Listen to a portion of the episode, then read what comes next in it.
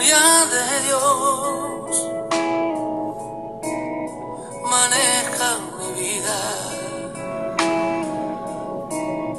con hilos de amor que puso en mi alma, me lleva hasta Él. Dios promete conducirnos hacia una vida bendecida y en victoria. Proverbios 3, 5, 6 dice, fíate de Jehová de todo tu corazón y no te apoyes en tu propia prudencia. Reconócelo en todos tus caminos y Él enderezará tus veredas. Fíate nos está diciendo, apóyate en el Señor.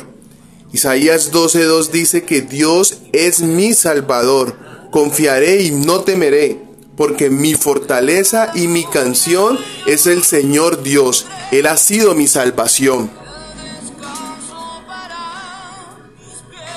Reconoce, no apoyarnos en nuestra propia prudencia, lo que el Señor nos está diciendo es no confiemos en nuestra propia inteligencia. Proverbios 28, 26 dice que solo un necio confía en sus propias ideas. Solo un necio confía en sus propias ideas. Y no quiere decir esto que no tengamos una identidad, unos pensamientos, que no podamos pensar en algo, pero hasta dónde confiamos en lo que estamos pensando. Porque es que muchas veces pensamos en lo que el entorno nos ofrece, la vida o las circunstancias. Y cuando terminamos creyendo en esas ideas, quizás estamos caminando por el camino que nos aleja de Dios. Pero cuando nos apoyamos en el Señor, cuando nos apoyamos en Jehová de todo nuestro corazón, estamos caminando por sus sendas. Y es que a veces sí nos encontramos enfrentados a situaciones que tal vez no nos agraden o en las que nos sentimos inseguros, poco seguros o quizás en peligro.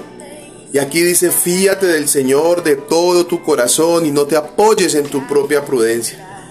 Así, Él nos ha guiado hasta aquí, a través de circunstancias problemáticas. Miremos hacia atrás. A través de circunstancias problemáticas y variadas, el Señor seguirá guiándonos a que nos acerquemos cada vez más a Él. El versículo 6 continúa diciendo, reconócelo en todos tus caminos. Reconócelo sugiere estar totalmente consciente de la presencia de Dios y su compañía. Y es que cuando hablamos de caminos nos estamos refiriendo a las oportunidades específicas que una persona confronta de continuo. Es decir, que la oportunidad es cada nuevo día. Y cada nuevo día debemos reconocer a Dios. Debemos reconocer su existencia. Debemos reconocer que Él está con nosotros. Hoy, mi amado, mi amada, tienes la oportunidad de despertar, de abrir tus ojos, de mirar a tu familia, a tus amigos, lo que Dios te ha dado. Alguien dice por ahí mirar el vaso medio lleno y no medio vacío. Si tú estás viendo hoy tu vida vacía, yo te invito porque hoy tienes la oportunidad que mires que sí la tienes medio llena y quizás muy llena. Porque tienes una familia, porque tienes vida, porque tienes salud, porque tienes la oportunidad de acercarte a Dios, porque tienes la oportunidad de decir, Señor, heme aquí. Hoy tienes la oportunidad de amar, tienes la oportunidad de perdonar, tienes la oportunidad de confiar, tienes la oportunidad de creer.